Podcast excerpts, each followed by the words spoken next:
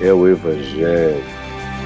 É o Evangelho que ensina a olhar, que ensina a interpretar, que ensina a ressignificar os valores os sentidos do coração. É por isso que eu quero ler com você aqui no Evangelho de Mateus, no capítulo 6, os versos 22 e 23, aqui do Evangelho de Mateus. Mas preste atenção que isso aqui tem uma precedência. É, no contexto antecedente, ele tem a sua precedência, e no contexto sequencial, ele tem a sua continuidade e o seu desfecho do verso 25 em diante. Em suma, se diz: não acumulem tesouros, porque os tesouros aqui na terra eles passam, acabam. É só olhar para a história e ver que os que tiveram tudo morreram como os indigentes, no máximo tendo uma tumba ou uma pirâmide, mas a deterioração do corpo é igual, é uma socialização inevitável. Todos nós compartilhamos a mesma deterioração, a mesma putrefação. Vai passar, por mais que você acumule, vai deixar para alguém, para outros, e você não sabe o destino que darão. Por isso, Jesus disse: mude, inverta o significado, acumule nos céus e o que você acumula nos céus é o que você consegue colocar no coração. São os verdadeiros amores de durabilidade eterna. Porque o amor ao dinheiro, que é a raiz de todos os males, passa rápido e você passa antes. O dinheiro fica para outros, mas você já era. Agora, o que você ama em condições de sublimidade, se são coisas do amor, se são os tesouros de Deus, são todos fruto do amor, da justiça, da verdade, da compaixão, de uma vida que caminha nesse chão, que é o chão do reino de Deus, que é o chão do evangelho, aí você vai ficando rico para a eternidade, de coisas que não se deterioram. E aí vem na sequência o texto dos olhos, que é o que eu quero falar a respeito. E quando Jesus termina de falar dos olhos, dessa lâmpada do ser, ele continua numa sequência imediata que tem uma amarração lógica com o que vinha sendo dito antes, com o que é dito acerca dos olhos, e com o que se conclui no verso 24, quando se diz que ninguém pode, ninguém consegue, está para além da capacidade mental, cerebral e psíquica, espiritual do ser humano a possibilidade de se dividir se ele se dividir, ele adoece, ele se esquizofreniza. Ele mergulha numa ambivalência crônica que vai acabar fazendo com que ele se torne o pior inimigo dele mesmo. É quando a gente tenta ter dois senhores, duas senhoras, duas potências, significados idênticos que a gente divide, racha no meio e se dedica a ambos supostamente com a mesma qualidade, com a mesma condição, com a mesma doação, com a mesma entrega. Aí Jesus diz que essa tentativa é estúpida do ponto de vista da nossa alma, do nosso ser. Quando ele diz que ninguém pode servir, ele não está falando só que ninguém tem, tem tempo para se dividir, ou que a gente não consegue eleger tantas prioridades e mantê-las todas em pé de igualdade. Ele está falando em algo muito mais profundo do que isso. Não é só de organizações, metas, modelos de gestão. Não. Ele está falando de algo que antecede. que tem a ver com a dimensão cognitiva de cada um de nós. Quando ele diz ninguém pode, ele está falando realmente de uma impossibilidade.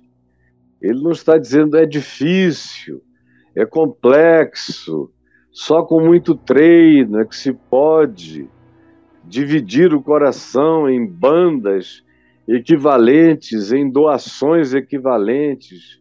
Ele nem aventa essa possibilidade. Ele é peremptório. E quando Jesus é peremptório, é melhor a gente acolher a peremptoriedade da fala dele. E aqui ele diz: ninguém pode.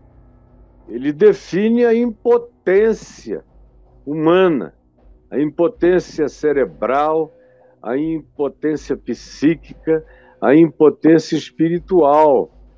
E define até a impotência neural, de você conseguir se rachar no meio e se dedicar com a mesma intensidade de serviço, de trabalho, de emoção a coisas distintas. Ele diz: você não vai conseguir. Se você conseguir, saiba, você ficou doente, se esquizofrenizou ou se bipolarizou, mas adoeceu. E como ele diz que ninguém pode, ele não está dizendo que ninguém consegue sem ficar doente. Porque o objetivo de Jesus em todos os mandamentos dele é impedir a doença do ser da gente. Não é impedir a funcionalidade, a genialidade, a capacidade. Não, quando ele diz não pode, é porque não dá. E se der, é porque você perdeu a inteireza, perdeu a integralidade, perdeu a completude do seu ser, se rachou, se dividiu, se esquizofrenizou. Já não é mais um ser, está partido. E ele diz que, além disso, de que se você conseguir, é sinal de que adoeceu, e é uma das piores doenças para a mente, é essa da divisão do ser, do pensamento, do sentir, do elaborar, adoece dramaticamente, constrói duplicidade dentro de você, não só dubiedade, mas duplicidade, às vezes até multiplicidade, o que tira essa unicidade que faz parte e que é essencial à nossa saúde mental. Então ele diz: ninguém pode servir, se dedicar a dois senhores, a duas importâncias, a duas potências equivalentes, com a mesma dedicação.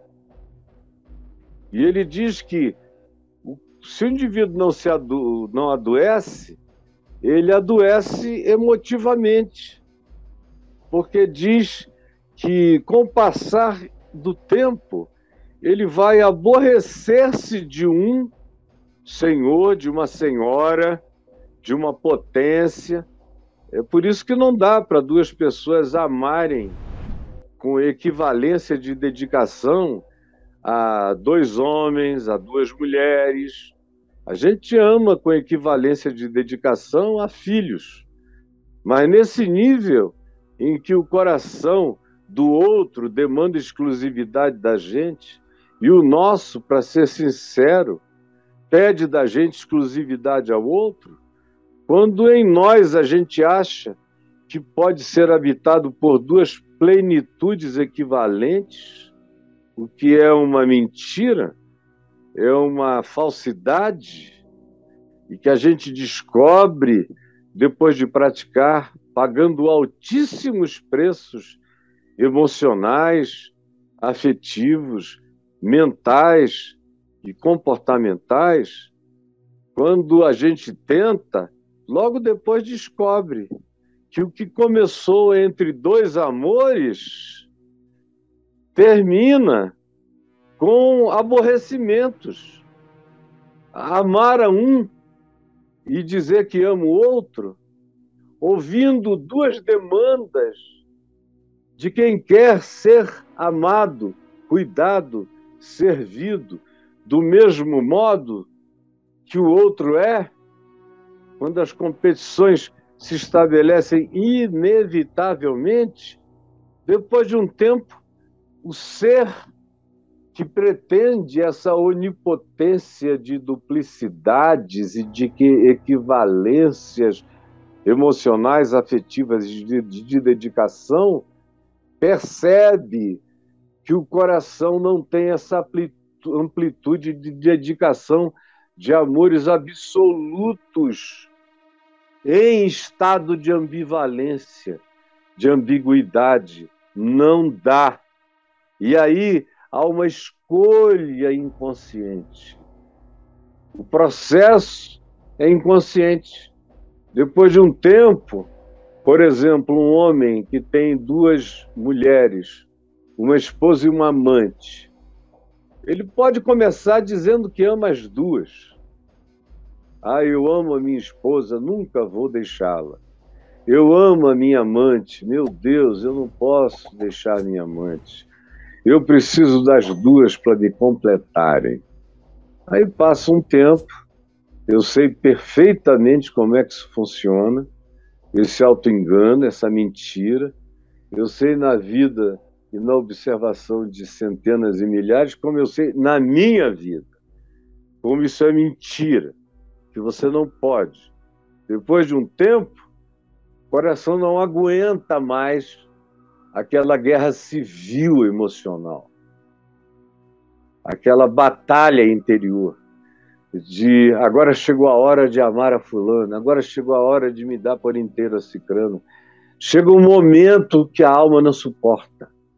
Seja um homem com duas mulheres, uma mulher com dois homens, seja uma mulher com duas mulheres, um homem com dois homens, seja Deus com as riquezas, sejam potestades, principados, poderes potentados que demandam as nossas dedicações, depois de um tempo a gente não aguenta mais. A alma não suporta. Se ela se entregar, ela adoece.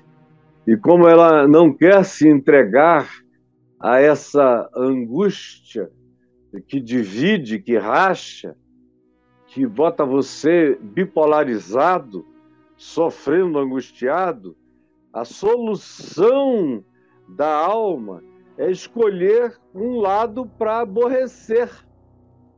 E também é um processo inconsciente. Você vai ficando irritado com um lado.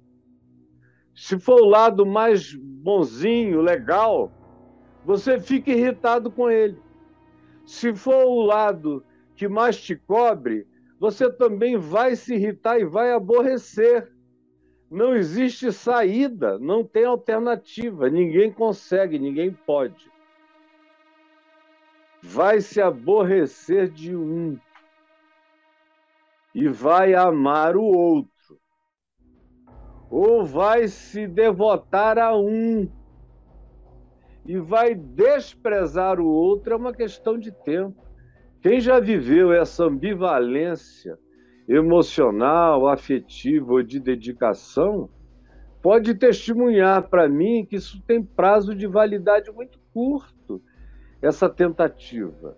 Não demora muito tempo e o coração, se não cair doente, esquizofrênico e bipolarizado e vai precisar de tratamento nem sempre com garantia de reversão, ou para se preservar, porque é uma tentativa de preservação, ele vai aborrecer-se de um e amar o outro, ou vai se devotar a um lado e vai desprezar o outro, porque ninguém pode em dimensão nenhuma, e aqui na aplicação de Jesus é não poder servir a Deus e as riquezas, não dá. Eles entram na vida da gente, Deus ou as riquezas, com poder de divindade absoluta. Quando a gente ama as riquezas, elas nunca são relativas para nós. Elas sempre se absolutizam em nós. E Deus, não dá para amar a Deus com relatividade. Como eu vejo algumas pessoas que me dizem: olha, eu não tenho esse amor todo por Deus, mas eu o considero muito importante. Aí, inevitavelmente, se eu continuo a conversa, e vou assim devagar auscultando, acabo descobrindo onde é que a pessoa depositou a dedicação absoluta dela. E ela deposita sempre em algum lugar e começa a relativizar o que deveria ser absoluto passa a ser relativo. E o que deveria ser relativo começa a se tornar absoluto. Porque Jesus disse que ninguém pode Ninguém chega lá, ninguém realiza. É impossível. Então ele começa dizendo: não acumulem aqui, porque passa. Acumulem nos céus. Se vocês acumularem aqui, vocês podem entrar nesse estado de tentativa de conciliação entre o eterno e o temporal, e vocês vão adoecer nessa tentativa. E aqui ele conclui dizendo: é uma impossibilidade do ser. A alma não consegue se rachar desse modo sem adoecer. Aí você diz: e o que, é que isso tem a ver com os olhos? Com esse texto que está aqui entre essas duas falas de Jesus, versos 22 e 23, aonde ele diz: são os olhos, o olhar a interpretação, a cognição, os parâmetros de avaliação, de julgamento. É isso que são os olhos. Ele não está dizendo que o globo ocular é a lâmpada do corpo. Porque eu faço mais do que enxergar o mundo com a lente do meu globo ocular o meu nervo óptico e com a minha interpretação cerebral da penetração de fótons através da, da minha lente ocular. É muito mais do que isso. Isso é a vista. Agora, mesmo quem não vê, mesmo os cegos, têm visão. Mesmo quem nunca viu nada na vida tem visão, tem olhos numa dimensão que transcende, que transcende. Pode entrar, por favor, que transcende o próprio olhar da gente, o próprio enxergar físico. Se está falando aqui de algo superior, de algo muito mais profundo. Se está falando daquilo que os que têm deficiência visual total me entendem. Eu já vivi com pessoas com deficiência visual, já dividi meu quarto um tempo com um amigo, Sebastião, que nasceu com deficiência visual absoluta. E foi um tempo muito agradável na minha adolescência. Dividir o quarto com ele, dormia, ele dormia na cama ao lado da minha. E ele não via nada, mas ele enxergava tudo e tinha eh, todas as escolhas dele, inclusive estéticas. Ele às vezes ouvia a voz de uma mulher e dizia: Ih, Caim, essa aí parece que é feia, é feia. Eu dizia: É sim. Eu não sei como é que ele conseguia descobrir que as mulheres eram feias pela voz, sem tocar nelas. E havia outras que ele dizia: Meu Deus, Caio, acho que ela quer alguma coisa com você. Linda, hein? Se eu fosse você, não deixava passar, não. Eu morria de rir, porque ele não errava. Embora eu não enxergasse nada. Mas ele tinha outras maneiras de aferimento.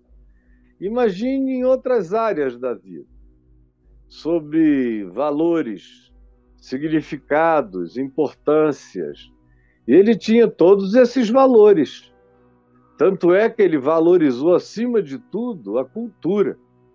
Ele se tornou culto, professor de filosofia, professor de história, professor de teologia. Ele não se tornou um homem rico, mas a dedicação dele foi a riqueza que não perece, aquela que ele conseguiu estocar no coração até o dia de hoje. Ele está vivo, possivelmente me assistindo em Belo Horizonte. Mas não há ninguém que não tenha olhos. Todo mundo tem códigos de interpretação, de significado, de valoração, de introjeção de preciosidades dentro de si. E tanto mais quanto a pessoa tem a dificuldade de escolher o que servir, ao que se dedicar, mais confusa, mais dividida, mais multifacetada, mais complexificada, mais sem solução, a pessoa vai se tornando. É por isso que uma pessoa que se interessa, por exemplo, vou falar de um homem, se interessa por muitas mulheres simultaneamente, ele acaba mergulhando na dissolução ele perde a solução da escolha que foca o olhar num amor só, numa entrega só. E aí ele dilui a capacidade do amor e ele passa a confundir amor com desejo múltiplo, com lascívia, por exemplo. E aí a solução psíquica da inteireza de um ser que ama é dissolvida. E o indivíduo perde a solidez desse foco, a objetividade desse foco e dilui como se fosse um olho de mosca que vê para todos os lados. Mas ele perde o foco absoluto que é necessário para que o amor se nutra, por exemplo, num vínculo conjugal, ou para que você se dedique a algo que você ama, por exemplo, ontem eu estava assistindo mais uma vez um documentário sobre a vida do Einstein. Eu já devo ter visto uns 30 e lido livros, histórias e biografias. E o cara tinha uma concentração só na vida desde criança. E ele desenvolveu o laboratório dele. O laboratório era a imaginação. Ele era o homem que dizia que entre ter uma grande inteligência e ter uma grande imaginação, ele preferia ter uma grande imaginação. Porque foi da falta de limite, da infinitude da sua imaginação, que ele fez a sua inteligência acompanhar e servir a imaginação. Por isso, frequentemente, as suas soluções não foram pensadas, foram imaginadas. E eu me identifico imensamente com ele, porque desde criança eu não sou uma pessoa que, antes de tudo, pensa. Antes de tudo, eu imagino. É depois que eu imagino é que eu dedico o meu pensamento ao que eu consigo imaginar, imaginando que se eu consigo imaginar, eu consigo pensar o que eu imaginei, eu consigo debulhar, e eu consigo desconstruir para entender a minha própria imaginação. Isso faz parte de tudo que eu intuo na vida. Mas é uma coisa só, eu nunca me dediquei a dois senhores. Eu me dedico a um só. É o Evangelho, é Jesus. E todos os meus outros interesses decorrem daí. São por causa da dedicação exclusiva ao Evangelho que eu me interesso por tantas outras coisas que ficam a serviço do Evangelho na minha mente e na minha vida, e não dividindo nada com o Evangelho. Não há nada na minha mente que divida o Evangelho Qualquer coisa que você me veja interessado, falando, pensando, discorrendo, está sob o Evangelho em mim. Porque eu aprendi há muito tempo que ninguém pode dividir. Não dá para dizer o Evangelho é a minha filosofia de vida. Mas eu também acho Maquiavel importantíssimo quando se trata de tomar uma decisão no meio dos homens maus. Aí eu uso a filosofia de Maquiavel. Eu digo, cara, você não está servindo ao Evangelho, não existe esse lugar, não existe essa cláusula, não existe essa suspensão nem temporária, ou é ou não é.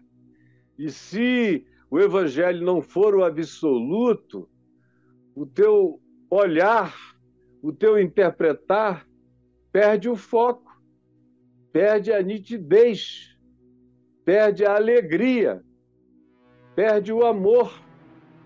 Porque eu, por exemplo, não consigo servir sem paixão.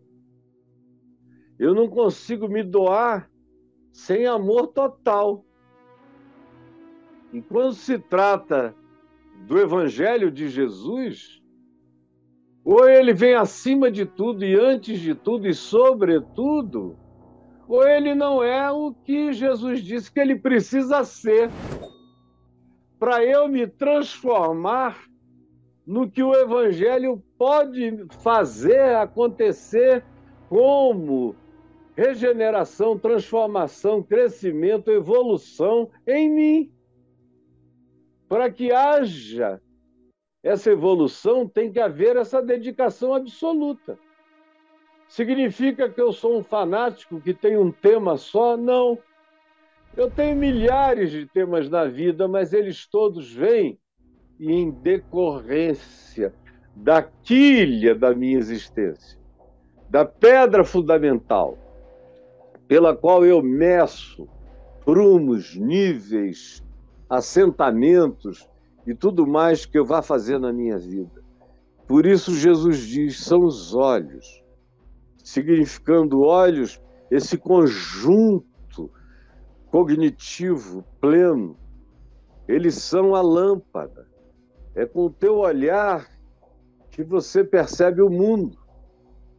E quando eu digo olhar, eu estou outra vez deixando de lado o globo ocular e partindo para a percepção muito mais profunda do que os olhos em si trazem ou nos ofertam. Ninguém pode se não concentrar o olhar. Eu acho interessante que hoje até a mecânica quântica já nos mostra como as coisas são alteradas pelo olhar do observador. Até no mundo subatômico. Você olha para uma partícula subatômica e o olhar do observador altera, muda, ou a transmuda, ou a duplica, ou a faz ter o seu recíproco projetado.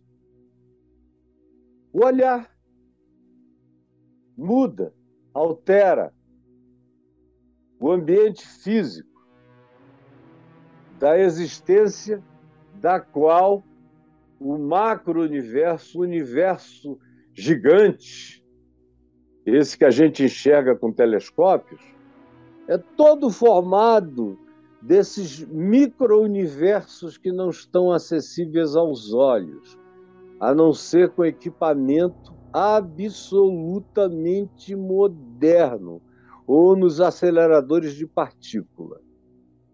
Para você ver o resultado frequentemente mais do que a observação do fato, você enxerga a consequência. O olhar muda, muda a matéria. Por exemplo, esses experimentos que vêm sendo feitos no Japão e que agora já são feitos em outros lugares do mundo, mas foi um cientista japonês que o iniciou, colocando, por exemplo, um copo de café, tirando o café, botando numa lâmina. E aí colocam do outro lado um copo de um refrigerante, tiram e colocam numa lâmina. E todo dia de manhã vem uma pessoa ali que olha para a lâmina com café e fala bem do café com sinceridade. Eu te amo, café. O teu gosto é maravilhoso, o teu cheiro é encantador. Eu todo dia começo o dia com você porque você me faz muito bem. Eu adoro o sabor que você me traz, a alegria que você me dá. Aí vem outra pessoa na outra lâmina, olha para ela e diz: Eu odeio coca. Tenho raiva de quem criou. Tenho raiva de quem toma, de quem bebe, desgraçada.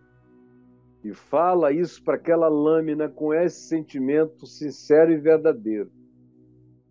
Você depois bota as duas lâminas para serem examinadas por um microscópio de altíssima resolução. E está provado, é visível, não é uma especulação da mecânica quântica, está visível ao microscópio, que não precisa ser ultra especial. Você vê que as moléculas do café que recebeu a declaração e o olhar positivo e a fala positiva, você encontra essas moléculas em estado perfeito, lindo, algumas delas carregando até um desenho que se assemelha a uma árvore da vida, que se assemelha a uma estrela, o que se assemelha àquela mandala chamada árvore da vida, onde todos os elementos geométricos cabem nela. Isso no elemento da lâmina que recebeu amor, carinho. Aí você vai para outra, para outra lâmina da coca odiada por muita gente. E, e vai ver ela está toda disforme. E se você disser, não, não vamos botar água, não, água, não vamos botar coca, não, porque coca é ruim demais. Vamos botar água. Você vai, faz a mesma afirmação raivosa sobre a lâmina de água e depois bota no microscópio, a molécula da água está toda deteriorada, deformada pelo teu olhar o olhar que não é só a direção dos olhos, mas a expressão que brota da interpretação cognitiva ou da decisão cognitiva de não querer, de não gostar, de destruir, de falar mal. A gente está vivendo um tempo onde o que Jesus falou como sabedoria está se transformando em ciência demonstrável ante os nossos sentidos. Nosso olhar, a nossa percepção, nossa atitude, nossa postura, nossa fala, nossos pensamentos, nosso conjunto de raciocínios, nossa dedicação maior de pensar, de sentir, o tempo dedicado ao interpretar, tudo isso vai alterando a vida fora de nós e em nós. Porque a primeira alteração produzida é em mim. Eu sou beneficiário inicial do meu olhar de graça, de amor, de compaixão, de bondade, de perdão, eu sou o maior beneficiado. É em mim que as curas se operam. É em mim que a saúde mental se desenvolve. É em mim que a inteligência cresce. Porque uma pessoa que ama, que é compassiva, que é misericordiosa e perdoadora, não gasta a usina da sua energia mental com aquilo que seca o potencial da criatividade.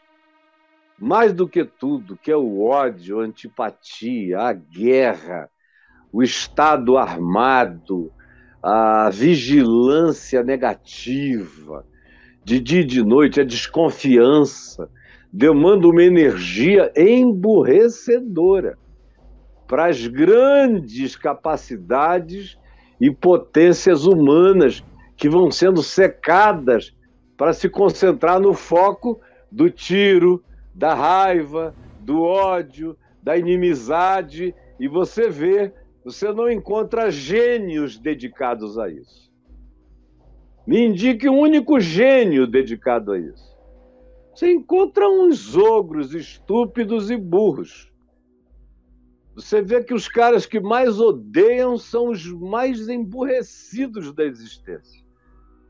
E as pessoas que mais amam e que mais têm coração para a vida, em amor pela natureza, em amor pela criação, em amor pelo próximo, em amor por tudo que existe, são os que desenvolvem as mentes mais brilhantes, mais amplas, mais profundas, mais carregadas daquilo que edifica a vida e edifica o próprio indivíduo. Primeiro beneficiado, quando os meus olhos são bons, quando os meus olhos iluminam a vida, sou eu. A primeira cura é minha, mas não só minha, ela tem o poder de produzir cura em outros. O meu olhar muda o mundo. Eu vejo o mesmo mundo que você vê. Eu leio as mesmas notícias que você lê. Eu assisto provavelmente muito mais do que você notícias do Brasil e do mundo. Eu passo quase o dia inteiro recebendo informação, não é da internet.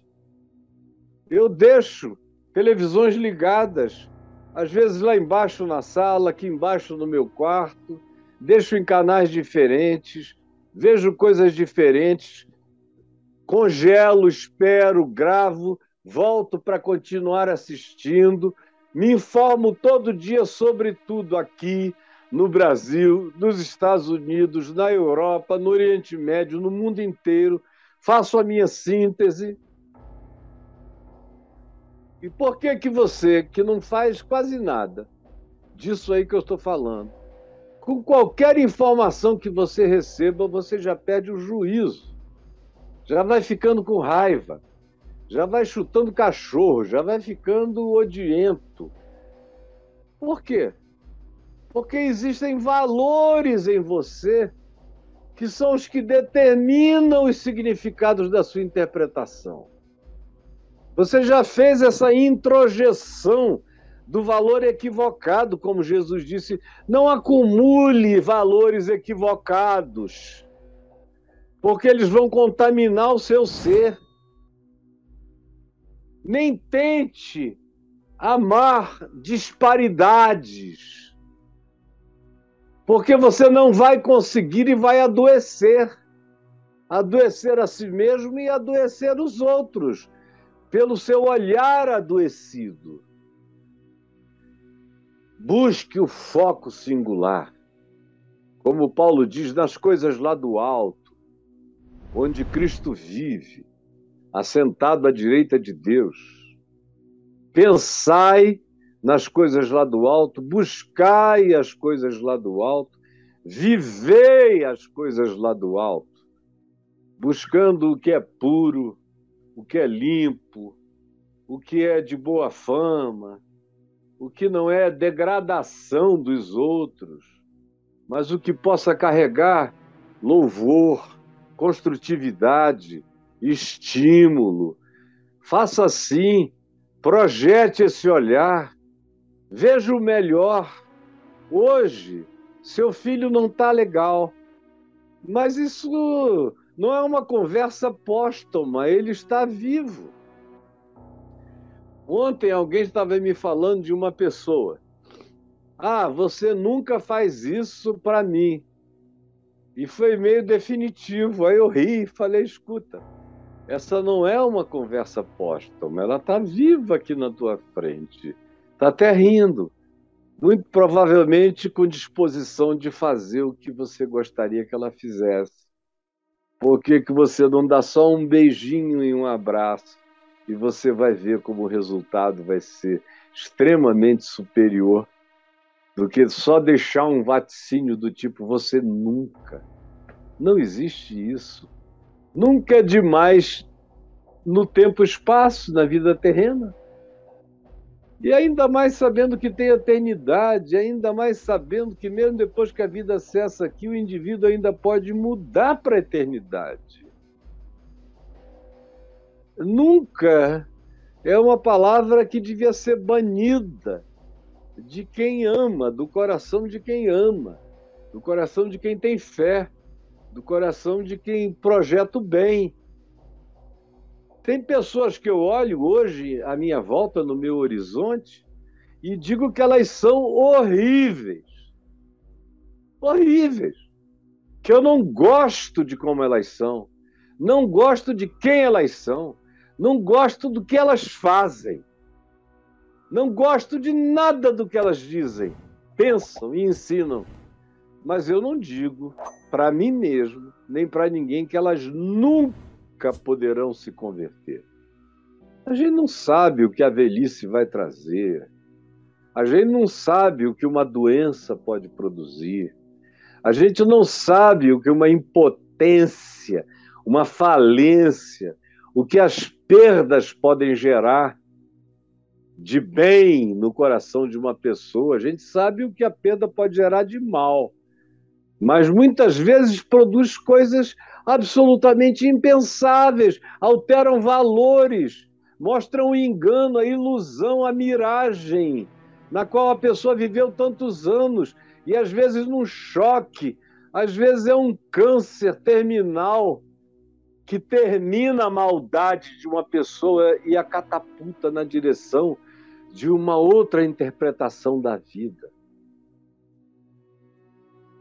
Existe possibilidade de cura para quem enxerga com trevas. Jesus diz: são os olhos a lâmpada, pode iluminar o mundo. Eu ia dizendo: eu olho e habito o mesmo mundo que você, mas eu tenho outras percepções sobre o mundo que eventualmente você não carrega. Tem muita gente que me diz: não, isso aqui é o inferno, não tem jeito, então deixa eu infernizar o mundo, porque o mundo já é um inferno. Como tem gente agora nessa onda de comprar armas e armas e armas, foram adquiridas mais de 2 milhões e meio de armas. Tem pessoas que têm 60 armas em casa, rifles, AR-15 e rifles de guerra em casa preparados para uma guerra. Imagina como é a cabeça do sujeito desse. Eu não quero nem visitar essa mente por nem um segundo. Quanta treva, quanta ameaça, quanta expectativa ruim, quanta disposição. Outro dia alguém me perguntou aqui, uma moça, mas eu não posso nem comprar uma arma para se defender. Eu falei: se você quiser, pode. Mas já é um mau sinal, minha filha. Primeiro, porque você vai ter essa arma roubada. 90 e tantos por cento dos usuários perdem a arma. Até o capitão, que tinha uma, levaram no tapa, tomaram a dele, ali no, em Vila Isabel, há uns anos atrás. Tem muita falácia nisso. Ele quer que vocês se armem para, no caso de uma guerra civil, o contingente dele está mais armado do que o exército até. Mas já é um olhar das trevas para a vida, já é o pior olhar. Não é um olhar que transforma o mundo, não é um olhar que projeta o bem, não é um olhar que imagina a educação, a saúde, a cultura, a equivalência de ganhos, a melhoria, a, a diminuição do abismamento social entre as classes e as pessoas. Não é um olhar que carrega nada disso. Um olhar que carrega tudo isso tem que ter pulsão de amor. de desejo bondoso, de carinho e de misericórdia. Tem que iluminar o mundo com luz. Tem que ser uma apreciação que carregue a perspectiva da transformação. A mesma coisa na sua casa. Casamento. Não tem casamento que não canse. Uma pessoa que diga: Não, eu me casei, já estou casado há 30 anos, nunca tive um dia de cansaço com a minha esposa ou com meu marido. Está mentindo. Todo mundo já cansou, já disse: Poxa, será que ele não aprende isso? De coisas pequenas a coisas maiores. A gente cansa. E se nesse cansaço você se entregar, o seu olhar pode mudar.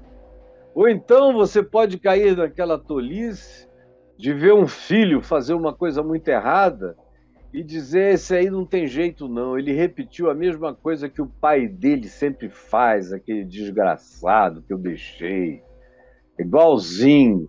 Aí, quando começa a falar isso para o filho, para a filha, vão plantando as sementes dessa treva no coração e se tornam responsáveis por isso, são semeadores de trevas, por quê? Porque apesar de ser mãe ou de ser pai, o olhar é um olhar de trevas, com projeção do pior. Agora, quando o teu olhar é bom sempre, você está sempre projetando o melhor, você está chamando a pior experiência no máximo de fase que vai passar. É só uma fase que vai passar. Mas, se você não tiver essa atitude mental, assim como você altera moléculas com seu olhar raivoso ou com seu olhar bondoso, assim como você altera partículas subatômicas com a sua observação, você também tem o um mundo que você enxerga. Conquanto haja objetividades imutáveis no mundo, de fatos que são inegavelmente os mesmos para todos, as interpretações são diferentes. A Rússia está bombardeando a Ucrânia.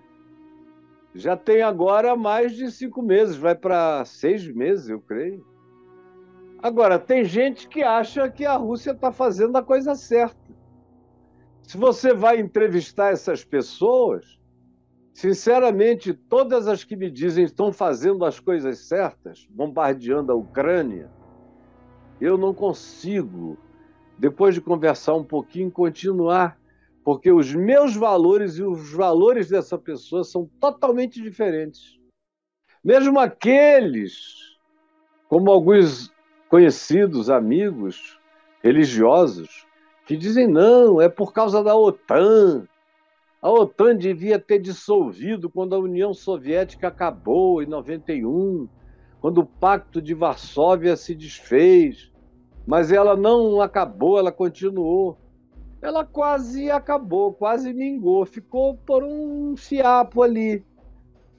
Até que houve razões para ela, de novo, com os traumas da Segunda Guerra, voltar a se preparar. A Europa ficou traumatizada. E tem um trauma enorme da Rússia imenso.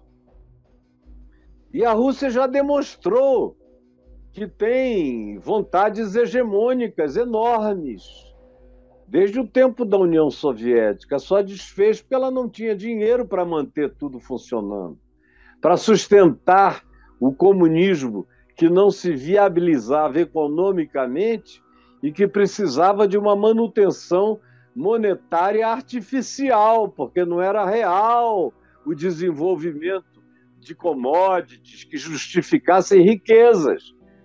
Eles não socializaram como prometeram, mas socializaram só a pobreza e a miséria.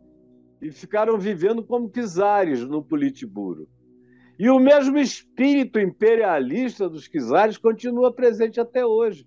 Depois disso, eu não quero saber do passado, nessa hora em que tem bomba caindo no presente e que é jogada de um lugar para o outro de um país contra outro. Eu não quero saber o que aconteceu há 70 anos atrás. Tem gente morrendo hoje.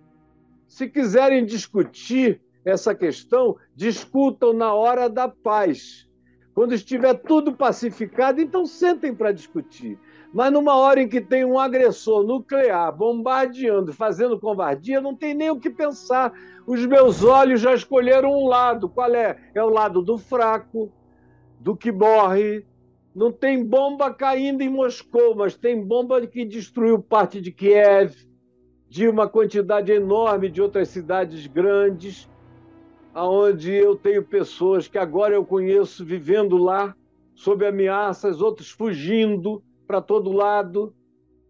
Eu não tenho que discutir, os meus olhos já me dizem com luz onde é que as trevas estão, onde é que a luz está. Pelas obras de agora, e não por evocações de equilíbrio militar de 70 anos. Isso é argumento para quem não quer reconhecer com simplicidade que tem uma covardia cósmica sendo praticada contra um povo frágil, que só está se defendendo com galhardia incomparável. Mas são os olhos. Cada um tem os seus próprios olhos. Essa eleição vem aí e aí nós vamos votar, nós vamos ver a projeção do olhar. Quem quer arbítrio, ditadura, quem quer menos liberdade e mais designação autoritária, tem seu candidato. Quem quer liberdade, diminuição do gap de pobreza, quem quer melhor distribuição de riquezas, quem quer maior desenvolvimento econômico, quem quer reconquistar um espaço de respeito mundial, tem outras alternativas para votar. Tudo vai depender da sua interpretação, do seu olhar.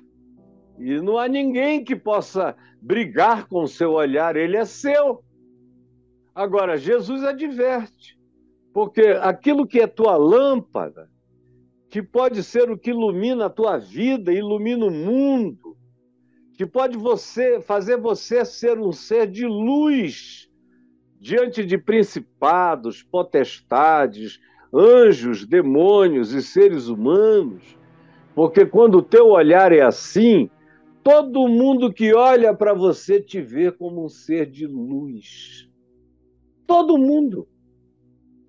Eu não conheço ninguém que converse comigo e que depois diga: aí encontrei um cara das trevas ali.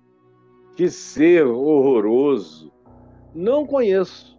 Mesmo quem não concorda comigo, com o meu pensamento teológico sobre o Evangelho, ou as minhas escolhas políticas em relação a, ao que é melhor para o país, melhor para o povo, como um todo, o sujeito pode até discordar, mas ele não vai embora dizendo que saiu da presença de um homem mau, cheio de ódio e de trevas. Ele vai dizer: coitado, é um cara bom, mas tão ingênuo, tão enganado. É o pior que podem dizer. A maioria vai embora dizendo: quanta luz, meu Deus, que graça, que sabedoria. Por quê? Porque eu escolhi. É uma escolha. E como é que a gente fica assim? É enchendo a mente do que Jesus disse, dos valores celestiais, é enchendo o coração dos tesouros que não perecem, é acabando com a ambivalência de ter dois senhores, três senhores, quatro senhores em equivalência. Não, eu tenho um só, que é Senhor dos senhores, e o resto vem a reboque o que pode ser coerente com ele. O que tem alinhamento com ele vem a reboque. O que não tem alinhamento com ele fica fora da minha vida. Porque não dá para confessar com a boca uma coisa e jorrar e cuspir veneno com a mesma boca. Ou como diz o irmão de Jesus, Tiago, da mesma fonte não pode jorrar o que é doce e o que é amargoso. Você tem que decidir que fonte você é. Eu fiz a minha escolha. Eu quero andar sendo um ser de luz. Posso entrar no inferno que eu ilumino as trevas. Posso entrar no que você chame de um lugar mais maligno do mundo, é maligno para você, que tem medo, que olha com olhar de trevas. Eu olho com olhar de luz. Onde eu chego, tudo ilumina. E se eu entro na caverna, na caverna espiritual, os morcegos é que fogem, porque eu levei luz. Eu sou luz, os meus olhos são incandescentes, projetam bondade, graça, conversão, esperança, possibilidade, perdão, acolhimento. Aí você vira um ente luminoso a tua mente produz e projeta isso. O que você planta, cresce. A minha mulher diz que eu tô, tenho uma mão verde, porque tudo que eu boto no chão pega. Graças a Deus, mas tudo que eu boto no chão é com oração. Jesus, tu fizeste essa coisa linda. E aqui, ó, essa terra que tu criaste cheia de vida. É, é vida pura, é um organismo é maravilhoso, é um corpo de vida perfeito para produzir tudo o que nos alimenta, o que nos serve, que seja para a tua glória. E planta lá que você vai ver, molhe com amor, olhe com carinho e bote um adubo bom que não tem jeito de não florescer. Agora, tem gente que seca. Tem gente que seca plantações inteiras com raiva. Você já ouviu falar nisso? Não é superstição, não é fato estudado. Tem gente que seca, olha com ódio, com inveja, com maldade, seca. Tem gente que para onde olha seca, mas essas pessoas secam antes de tudo a si mesmas. Elas estão se desidratando de toda a humanidade. Estão se enchendo dos líquidos venenosos, peçonhentos da maldade. É por isso que secam realidades tanto vegetais quanto às vezes até a bênção deles para os filhos, que são bênçãos sem amor, são só formalidade, às vezes fazem mal até aos filhos. Eu vejo pais cuja presença amaldiçoam os filhos no silêncio do trato, porque exalam isso. É o que Jesus disse. É o olhar não do globo ocular, é, é atitude, é a mente. A presença se torna isso. Ou luz, se você é bom. Então todo o teu seu ser fica cheio da luz divina. Anjos vêm, demônios fogem, e o próximo, perverso, também não quer aproximação de você. E o próximo, que não carrega a perversidade, se sente atraído por você. No entanto, se porém for diferente disso, se os teus olhos forem maus. E aí é uma coisa horrorosa, porque tem gente que tem o olhar mal mesmo. E não é pouca gente, não, é muita gente que olha e você diz: meu Deus, essa pessoa realmente é má. E o mundo está crescendo em gente má. O amor está morrendo, está se esfriando em quase todos os lugares, em quase todas as mentes e corações. E aí a iniquidade prolifera, a maldade cresce, a perversidade, a desumanidade, a falta de significado para a vida, a falta de empatia, o desprezo pela existência do próximo, mesmo que ele seja o mais diferente possível de mim Parece que a diferença dele é uma justificativa para eu querer a eliminação dele. Isso é maldade, isso é perversidade. Você pode chamar pelo nome ideológico que você quiser, mas Deus chama de maldade. Jesus chama de coração mau. Todos nós carregamos alguma dose de maldade no coração. Os que vão se santificando são os que vão cada vez reduzindo mais a possibilidade de que essas pepitas, essas poeiras de maldade fiquem no coração e vão varrendo isso com o passar do tempo, com o crescer do amor. Não vai sobrando espaço para nenhuma imaginação perversa, só para a imaginação do bem, para a projeção do olhar de luz. Mas tem outros não, cuja vida é completamente uma construção imaginativa da perversidade, são os Einsteins da imaginação perversa. São os Einsteins não das grandes teorias sobre o significado da luz, por exemplo, mas é sobre as trevas que eles dedicam as suas teses de vida. Se os teus olhos forem maus, se a tua interpretação for nojenta, suja, enciumada, competitiva, se for arrogante, soberba, teu ser todo, tudo em ti vai ser treva. Aí você fica preocupado, como eu vejo, eu morro de rir até hoje, quando o pessoal manda dizendo, tem até gente instruída é, que manda para mim é, reportagens, como eu recebi semana passada, de uma foto com uma matéria de um cara na Colômbia que criou a igreja de Satanás lá, que é uma coisa antiga, já Califórnia, já desde os anos 70 e tudo, tudo bobagem. E que é a igreja de Lúcifer. Aí diz que é a igreja da luz, porque Lúcifer é o filho da luz. Então é a igreja de Satanás. Aí me mandaram dizendo: olha só como as obras do diabo estão crescendo. Aí mostrou a foto com essa matéria, que é até pequena, sobre um, uma exoticidade religiosa lá na Colômbia. É só exoticidade. Porque as obras de Satanás, cara, não têm essa obviedade.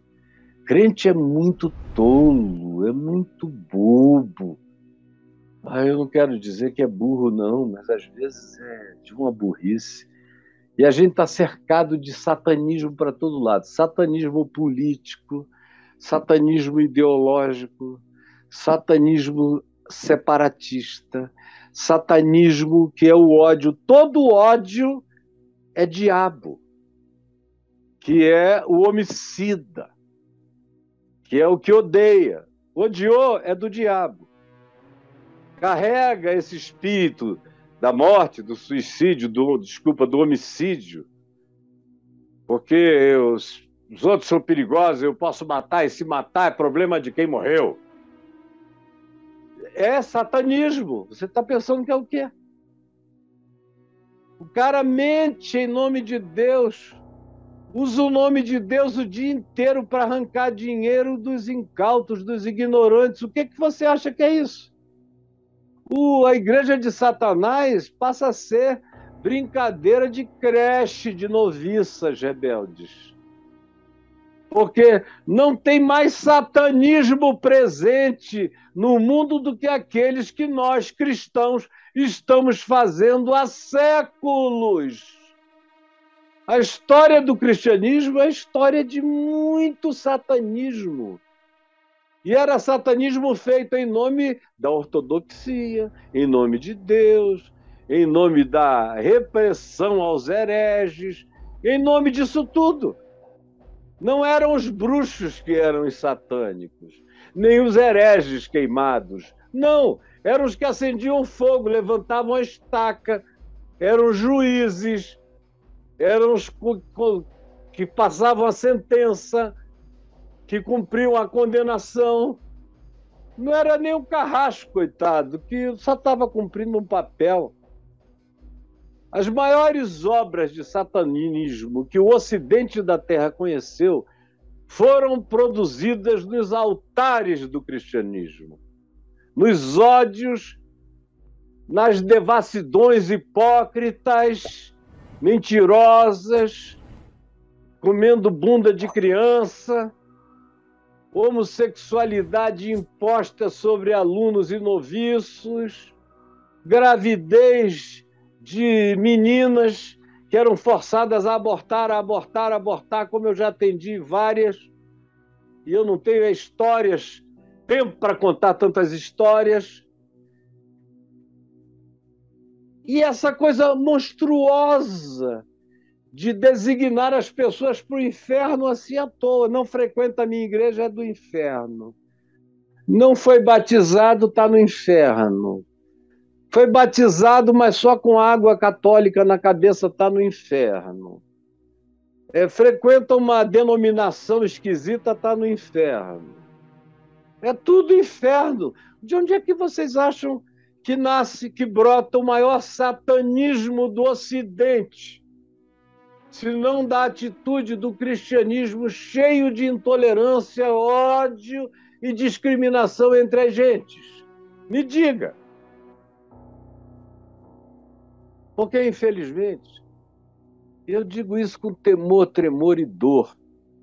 Eu conheço muito mais pessoas com um olhar bom do lado de fora do que do lado de dentro da igreja. E do lado de fora, alguns que eu conheço com o melhor olhar são os que foram expulsos são os que, por causa da opressão, não aguentaram mais e saíram? Por que, que eles foram expulsos e por que, que eles saíram? 99% porque eram pessoas do bem. E a comunidade não aguentou a bondade de fé e do evangelho nelas, nem a pregação pura e simples do evangelho nelas. Não. E aí é expulsaram. Quem é os que estão fazendo as obras do diabo? Os que foram postos para fora ou os que estão do lado de dentro, como os xerifes da salvação? Todos com os olhos em trevas. Como é que alguém pode aprender teologia com os olhos maus? Como é que alguém aprende a pensar o bem tendo o coração mau. É aquela velha e simples lógica de Jesus. Hipócritas, como podeis dar fruto bom sendo maus? Como podeis produzir figos sendo espinheiros? Como é que vocês podem? É a lógica que ele repete o tempo todo, dizendo: vem do coração tanto a luz quanto as trevas. Se vocês forem maus, todo ser de vocês vai ser uma treva ambulante. Você vai ser exatamente o que o diabo gosta. E olha, o diabo gosta muito mais de alguns de vocês do que de gente que está no satanismo. Que às vezes trata os filhos melhor, trata a mulher melhor, considera aquilo ali uma exoticidade, mas você não, você leva a sério. Se você pudesse, você fazia até maldade com os que não confessam exatamente o que você gostaria que elas confessassem. Aí você se torna, faz parte dessa congregação das trevas. É a grande ironia, as gargalhadas do diabo são essas é de ver a congregação das trevas dizendo que o resto do mundo está indo para o inferno.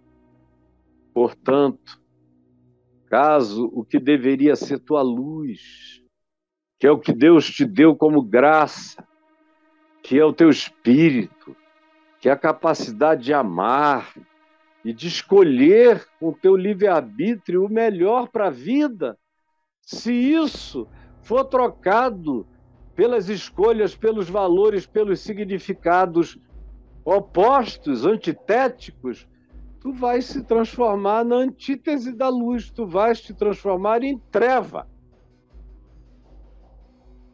Caso a luz que há em ti sejam trevas, se o que deveria ser tua luz virou treva, ai meu Deus, Jesus diz: quão grandes trevas serão.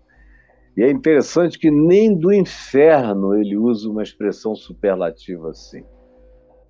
É treva, mas aqui ele chama o coração humano de um lugar que pode abrigar as grandes trevas. Não estão em nenhum beco do lixo, não estão em nenhum lugar assim da terra, mas estão em ti. Quão grandes trevas serão. Isso pode ter cura? Pode. Manassés tinha um coração cheio de treva. Paulo diz que ele caminhava na treva absoluta do ódio, do homicídio. Aí ele diz: e de trevas, tchan, resplandeceu luz. Houve luz e eu vi a glória de Deus na face de Cristo. E enxerguei por uma misericórdia, porque eu mesmo andando no meu próprio caminho, se não fosse o atropelo daquela soberania, eu teria continuado matando, matando, matando, até morrer de raiva, até morrer de ódio, até ser destruído por mim mesmo, sem a glória de ter morrido decapitado por ordem de Nero, o que é um privilégio que só profetas da luz experimentam caminhando nesse mundo. Jesus, eu peço que essa palavra, que não é nova, que eu mesmo já falei aqui já escrevi sobre ela tantas vezes e de tantos ângulos e por tantas perspectivas, dizendo sempre a mesma verdade, que ela tem alcançado hoje quem já ouviu, quem ouviu pela primeira vez e quem chegou aqui não querendo ouvir nada mas que não conseguiu deixar de ouvir. E eu peço que o teu espírito, que é santo, puro e verdadeiro, faça essa palavra rasgar o véu da incredulidade e as tapadeiras das trevas no coração de todos. É o que eu te imploro. Em nome de Jesus. Amém e amém.